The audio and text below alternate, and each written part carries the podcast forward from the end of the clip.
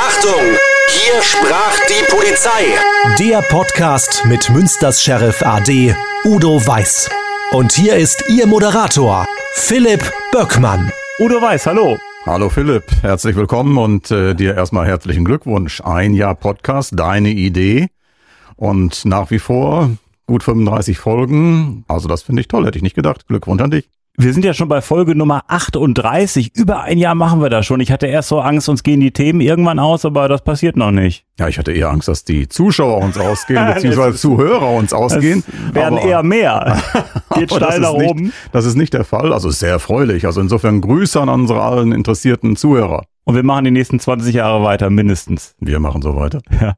Ein Hinweis, äh, in zwei Wochen gibt's hier eine neue Folge mit Besuch aus Bayern mit Lothar Riemer. Das ist dann aber die letzte Folge in diesem Podcast. Aber, und das finde ich besonders klasse, Lothar hat bald seinen eigenen Podcast. Da kann er sich austoben. Mehr dazu in der nächsten Folge in genau zwei Wochen. Da haben wir also einmal Nordrhein-Westfalen auf der einen Seite mit Udo und einmal Lothar mit Bayern auf der anderen Seite. Ja, dann wünsche ich ihm viel Erfolg. Hat Spaß gemacht mit ihm und äh, Grüße jetzt schon mal an den Lothar Richtung Süden. Udo, eine Folge, ein Stichwort ist in dieser Folge. Das Motto und das Stichwort in dieser Folge lautet verrückt. Ja, da muss man kurz drüber nachdenken und das Ganze ja rückblickend betrachten. Und äh, wenn ich darüber nachdenke, dann fällt mir das so ein, das ist so zweite Hälfte der 70er Jahre. Ich hatte ja damals schon die dreijährige Ausbildung für mittleren Dienst äh, hinter mir, hatte schon berufliche Erfahrung gesammelt und die Zulassung bekommen als Kommissarbewerber und dem schloss sich dann drei Jahre Ausbildung an.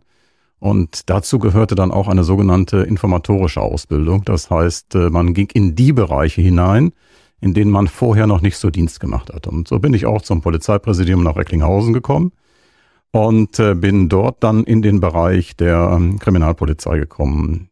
Das war eine sehr interessante Zeit auf der Kriminalwache in Haltern, insbesondere in der Ferienzeit, 1. Mai aber auch auf der Kriminalwache in äh, Recklinghausen. Und äh, es gab dann eine Begebenheit, da sprach mich der damalige Leiter der Fahndung an und sagte, er würde ganz gerne mich mal sprechen und hätte eine interessante Aufgabe für mich. Da habe ich gedacht, okay, dann äh, bist ja jung und äh, dynamisch und äh, unerfahren, dann sagt man erstmal zu und man trifft sich. Und Hintergrund war, dass ich also nie in Recklinghausen Dienst gemacht habe und da jetzt frisch hingekommen bin und insofern in dem gesamten Umfeld völlig unbekannt war. Und äh, er sagte mir, es ginge dann letztlich äh, um illegales äh, Glücksspiel und da hätte er einen verdeckten Auftrag für mich und äh, da brauchte ich äh, nur mal gucken, schauen, was wo gemacht wird, was für Zugangsmodalitäten man da hat und wie man dort spielt und ob ich mich mit Roulette auskennen würde.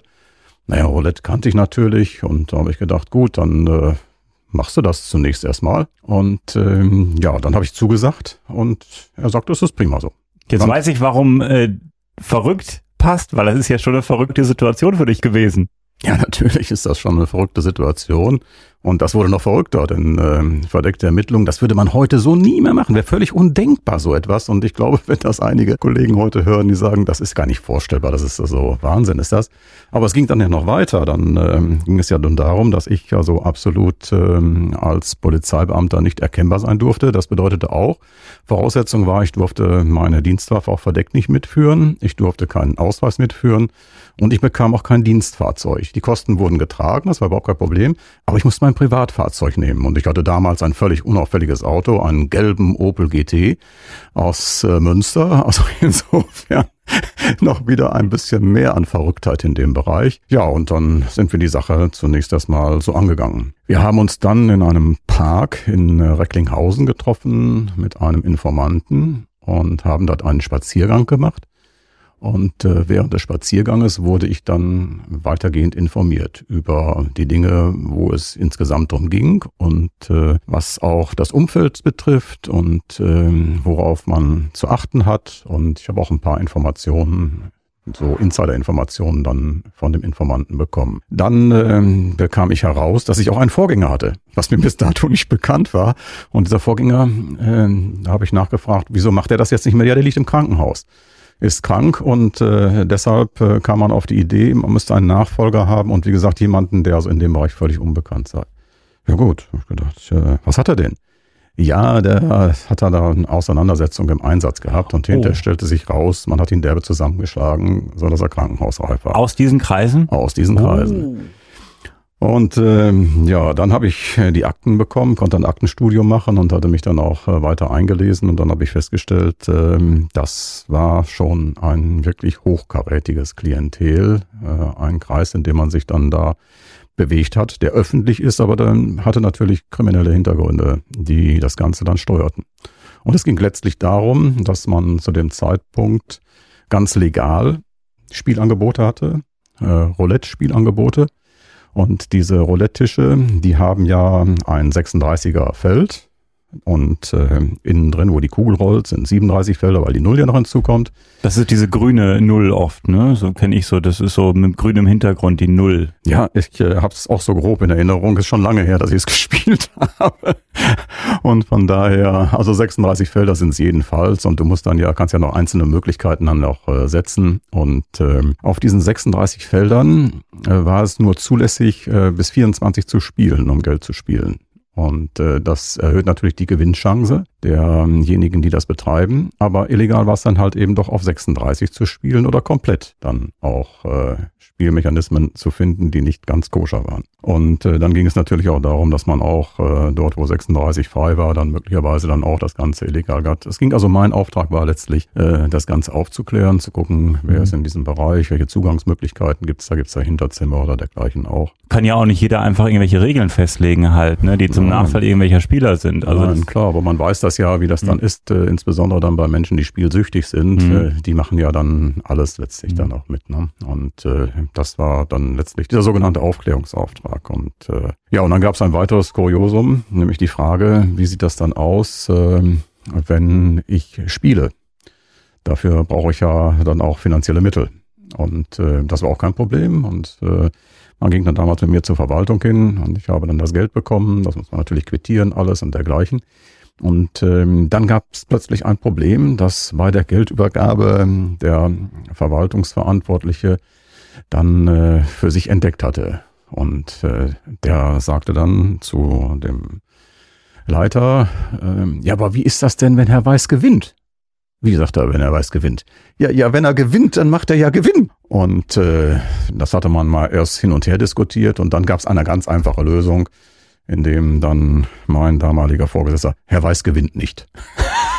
okay, ja. Äh, äh, Also tatsächlich kann ich alle beruhigen. Ich habe auch nicht gewonnen. Also Wirklich nicht? Nein, Ah, nein, dachte schon, ja. Wirklich nicht. Und äh, so war ich dann ausgestattet und äh, ja, so ging man dann in den Auftrag hinein.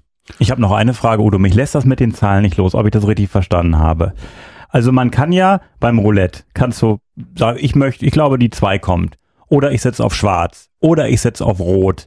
Wie muss ich denn nochmal diese Begrenzung der Zahlen verstehen? Das heißt, ich kann nur von 1 bis 30 äh, oder wie das war, setzen und die oberen Zahlen kann ich nicht setzen. Oder ich kann gleichzeitig nur ähm, auf so und so viele Zahlen höchstens setzen. Wie muss ich mir das vorstellen? Hast du das noch aus Erinnerung? Also so, wenn ich das richtig noch so in Erinnerung sehe, geht es dann darum, dass die Kugel natürlich ihr normales Tableau hat mit äh, den 37 Feldern, Genau. aber gesetzt werden konnte nur auf den ersten 24. Man, Also du konntest nur sagen bis 24 und wenn Genau. du die 25 geht nicht. dann war das Ganze neutral. Was ist das denn?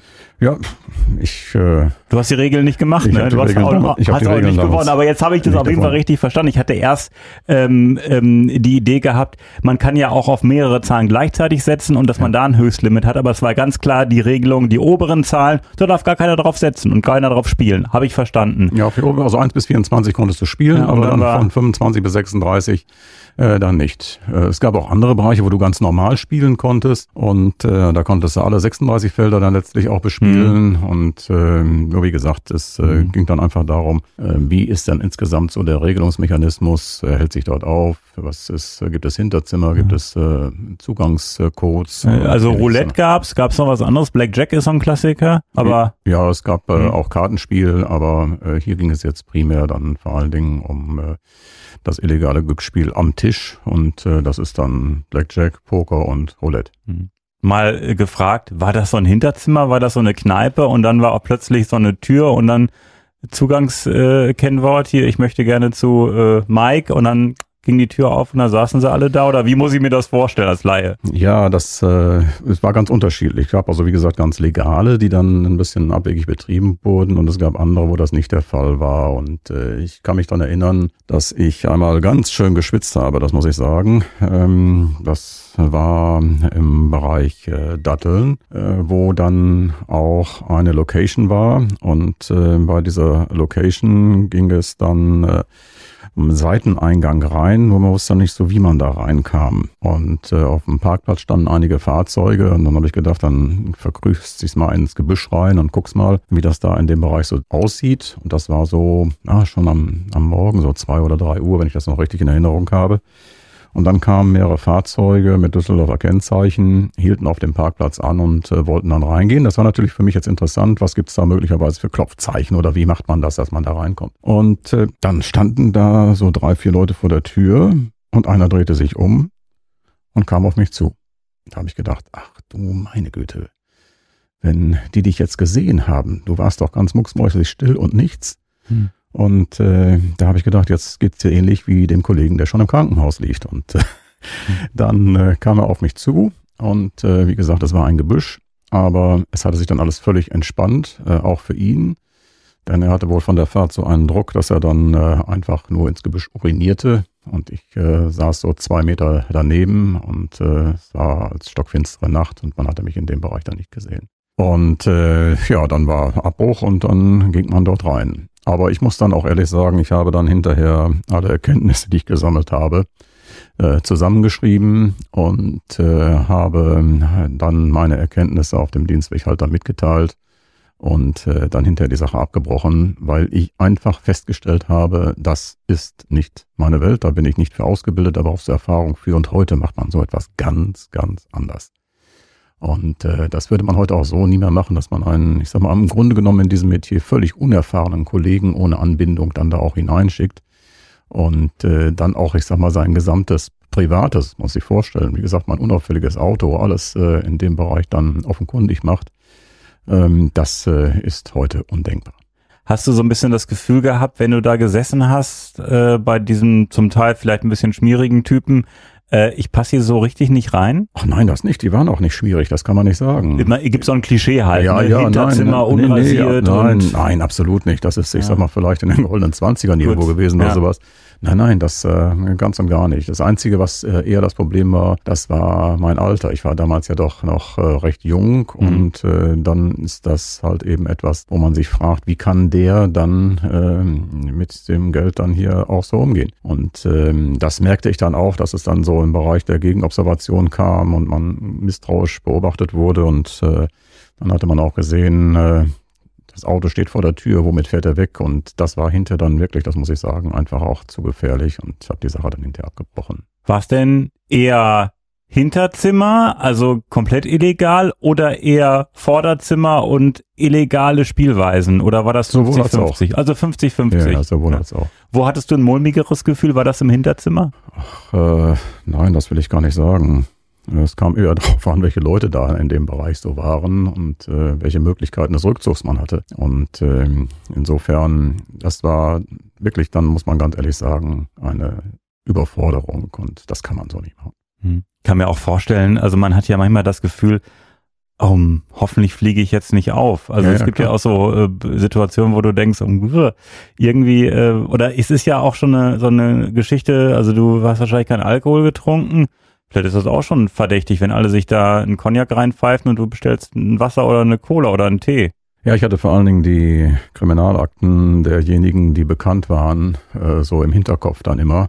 Und da wusste ich, dass das keine Leute waren, mit denen man irgendwie durch eine dumme Ausrede dann da rauskommen kann oder auch Spaß machen kann.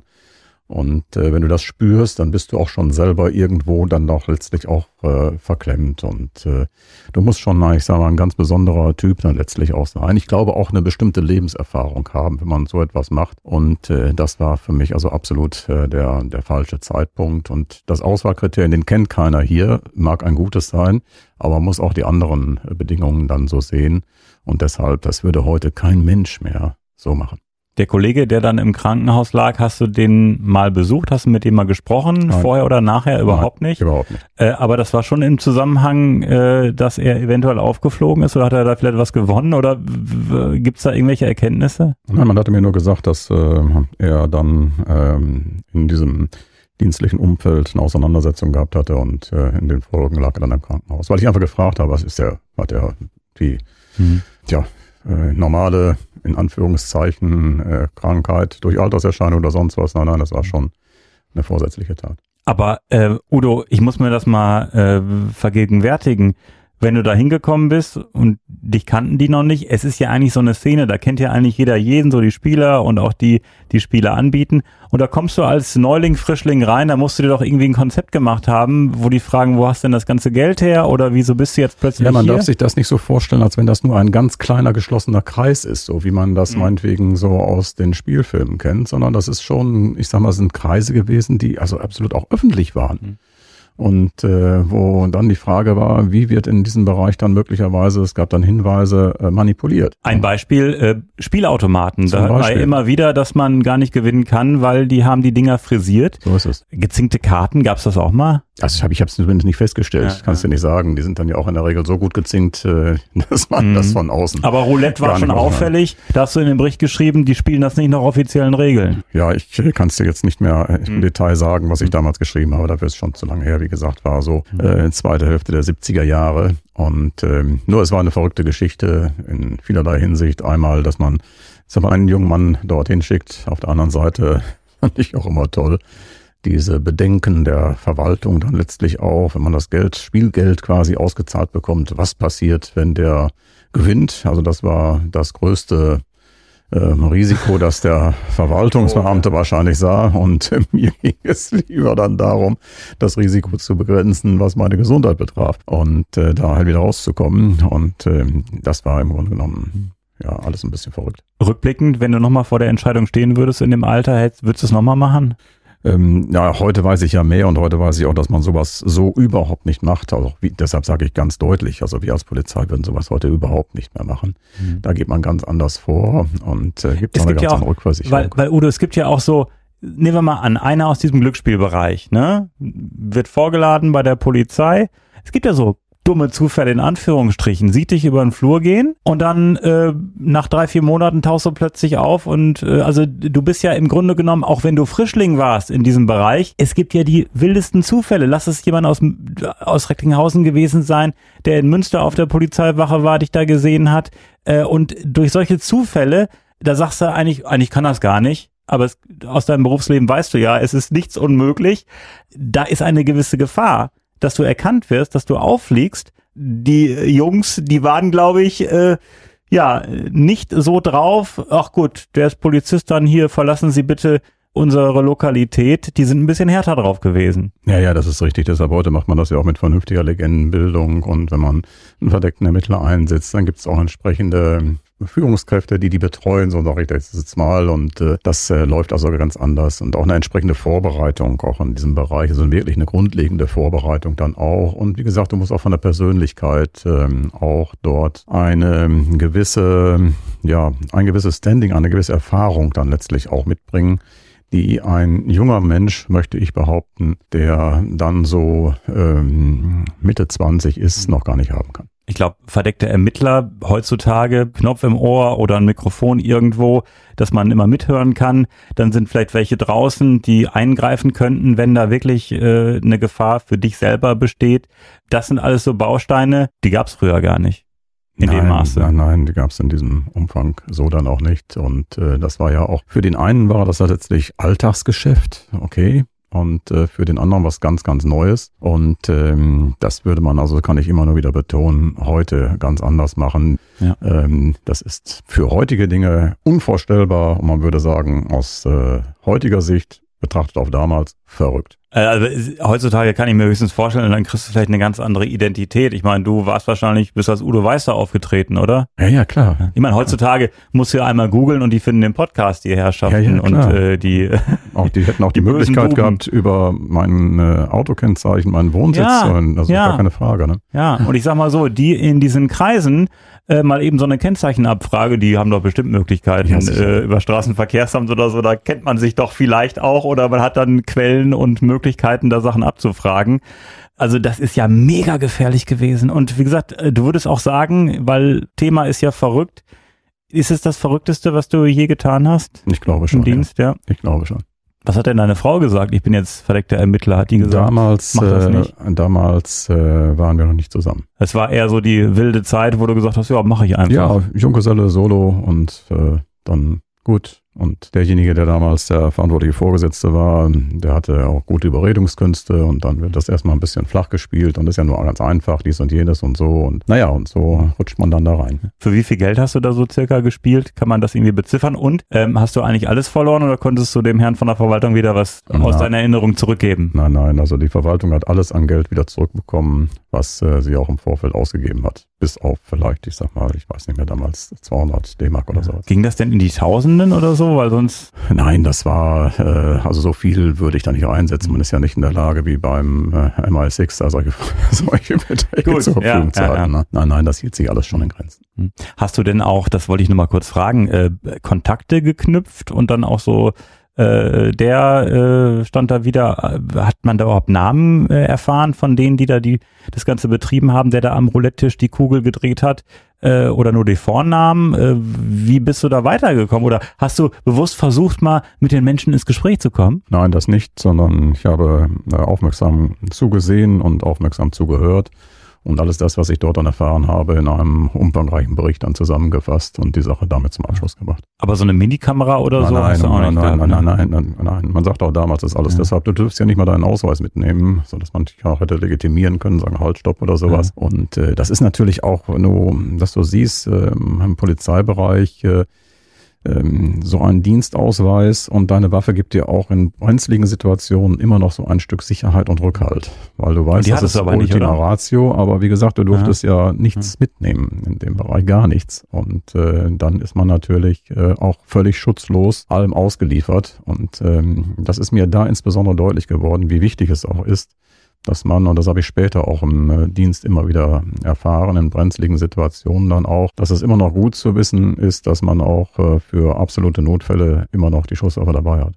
Eine letzte Frage noch zu den Hinterzimmern. Das finde ich persönlich total spannend. Ich kenne das aus diesen Krimis und so, dass man halt äh, dann klopft, dann geht hier oben so ein Guckloch auf, dann sagt er hier, na, und dann sagst du das Codewort, äh, weiß ich nicht, Lerche oder äh, das äh, Codewort äh, Fuchs und dann ist es das Codewort und du kommst rein.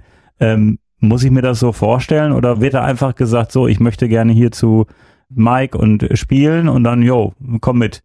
War das äh, Ja, letzteres war der Fall. Oder halt eben durch Klopfzeichen und ansonsten über quasi Mittelsmann als Empfehlung dann auch und dann kam man da rein. Oder halt eben durch Klopfzeichen und äh, das war's dann. Und wenn du äh, das bemerkt hast, dann gab es auch schon mal eine Razzia. Äh, ja, die Ermittlungen liefen dann ja noch äh, Mhm. weiter über einen längeren Zeitraum und ähm, das ist dann hinterher natürlich äh, das Ziel der ganzen Angelegenheit.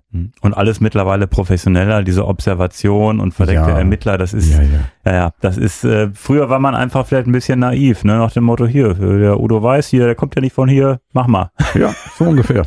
Unfassbar halt, unfassbar. Udo, gut, dass du das alles überlebt hast, dass du nicht zusammengeschlagen wurdest. Nein, nein. Ähm, Bin ja rechtzeitig in Rückzug angetreten. unfassbare Geschichte halt, ne, wie früher gearbeitet wurde. Aber da hat man sich gar keine Gedanken gemacht. Aber das ist wirklich, zeigt auch wieder, wie professionell und professioneller die Polizei äh, mit den Jahren geworden ist, was für einen Absolut. Riesenschritt sie gemacht hat. Absolut. Wir haben uns ja schon über die technische Ausstattung unterhalten und parallel dazu hat sich ja vieles andere auch entwickelt. Ob es im Demonstrationsgeschehen ist, ob es im gesamten Einsatzgeschehen ist, äh, was sich die Menschen teilweise gar nicht vorstellen können, was dann dafür ja, Einsatzgrundsätze für Planentscheidungen, für Erfahrungen auch hinterstecken, auch unsere ganzen Dienstvorschriften, die sage ich immer, die Dienstvorschriften, die wir haben, oder wir nennen auch das Ganze, gerade in Nordrhein-Westfalen Landesteile dann auch, äh, die vorweggedachte Einsatzsituationen einen dann äh, lösungsmäßig anbieten. Ähm, das sind alles Dinge, die ja auf Erfahrungen zurück kehren. Da sitzen nicht irgendwelche fünf Leute an einem Schreibtisch und äh, machen da jetzt Sandkastenspiele und sagen, oh, das könnte man so oder so machen, sondern das sind alles Erfahrungen. Jeder Einsatz wird analysiert und demzufolge wird das Ganze dann auch fortgeschrieben. Und äh, dann ist es halt eben so, dass wir auf diesen Erfahrungen heraus dann unsere Einsatzkonzeptionen anbieten und die werden dann auch äh, durchgeführt und das ist immer noch, wie gesagt, ein Anhalt, denn der verantwortliche Polizeiführer trägt letztlich dann immer noch die Entscheidung. Aber er hat eine gute Grundlage und äh, das ist heute sehr, sehr professionell vorbereitet. Das Verrückteste, das du jemals getan hast, das äh, ging in den Glücksspielbereich als junger Mensch. Udo, ich sage an dieser Stelle vielen Dank. Gerne, Philipp. Und wir freuen uns, wenn Sie diesen Podcast abonnieren, damit Sie keine Folge verpassen. Jeden zweiten Freitag gibt es eine neue Folge. Und wenn Sie Fragen, Wünsche, Anregungen haben oder auch mal mit Udo nochmal über Roulette sprechen möchten, einfach eine E-Mail an podcast.hiersprachdiepolizei.de, also podcast.hiersprachdiepolizei.de.